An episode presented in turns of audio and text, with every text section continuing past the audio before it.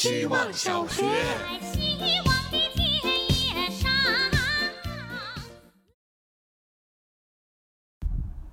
大家好，我是小觉。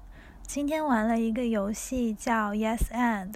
参与者按照规则，不用考虑情节是否合理，只要能让故事继续往下发生就可以了。规则有很多种，比如幸运的事、不幸的事，比如以 A 到 Z 为开头来造句。总之，设定好人物之后，一切都可以展开。可以想象，每个人的脑洞交叠在一起，产生了一个怎样的黑洞？这是一个实况无脚本的剧本杀。于是会出现上一句幸运的是有杀手有高空飞行术，下一句不幸的是只能飞出半米。设定是杀手回到营地，结局是他长成了三米巨人。我很喜欢这个游戏的隐喻，去想 yes and，让不确定性带着我们走，等待结果到来，相信无论任何结果，我们都能接得住。希望小学。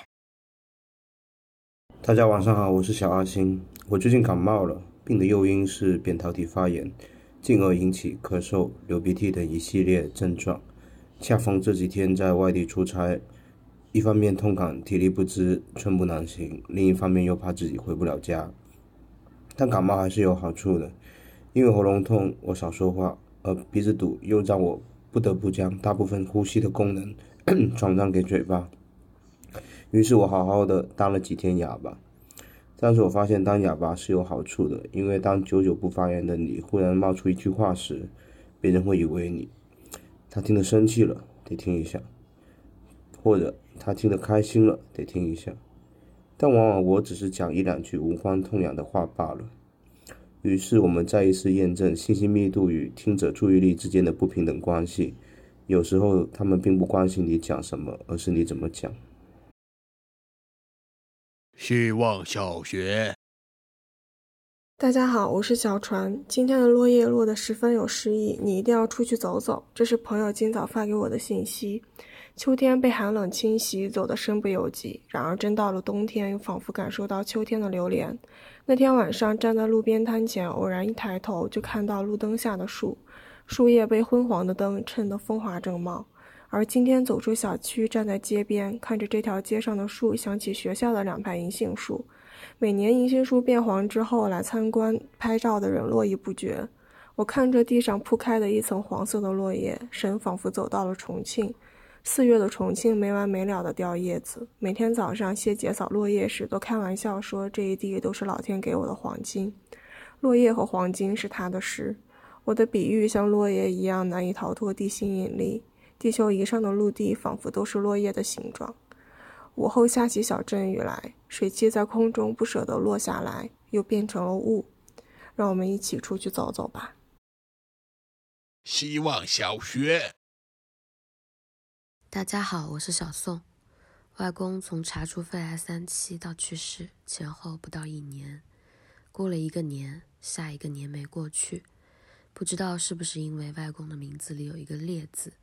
他打很年轻的时候就爱喝烈酒、抽烈烟，每顿饭必配自家做的油辣椒面，要香味也要辣度。他就是这样过了将近一辈子，直到医生勒令禁止他停止这一切习惯。虽然很不情愿，但外公估计还是碍于病痛，开始了他生平最后的清淡生活。之所以说病痛而不是医嘱，因为医嘱从来对他就不管用。然后，后来唯独有一次，外公喝酒了，在我的婚礼上，我是挨桌敬酒的时候发现的。发现的时候，我就哭了。这一幕是在“知三当三”这次命题时回想起来的。所以，真要那么赤裸的话，对于外公来说，我是借口还是理由？希望小学，大家好，我是小气。一个周只写了一次作业的我，发现我在掩盖情绪。今早嘴角终于冒出头的圆形水泡，一记 punch 打到镜子里的我，身体还是会替你说出一切。辞职旅行，原来我根本不潇洒；被新公司放鸽子，原来我还是焦虑；每晚男孩给我心理按摩，原来我试图隐藏。那就连滚带爬的返程吧。约了下午的面试，下了动车，带着箱子就去了。面对一个原来我着急，原来我有火气，原来我不真实的自己。一个周的景德镇假装放松之旅就这样结束了。我的作品半个月之后才能烧好。词让我着迷的是，我想不到他烧好的样子。他一定不是我想的样子，但一定是我满心接受的样子。下午回到家，我也像是从一个不进风也不出气的柴窑里烧出来了。我满心接受这个样子。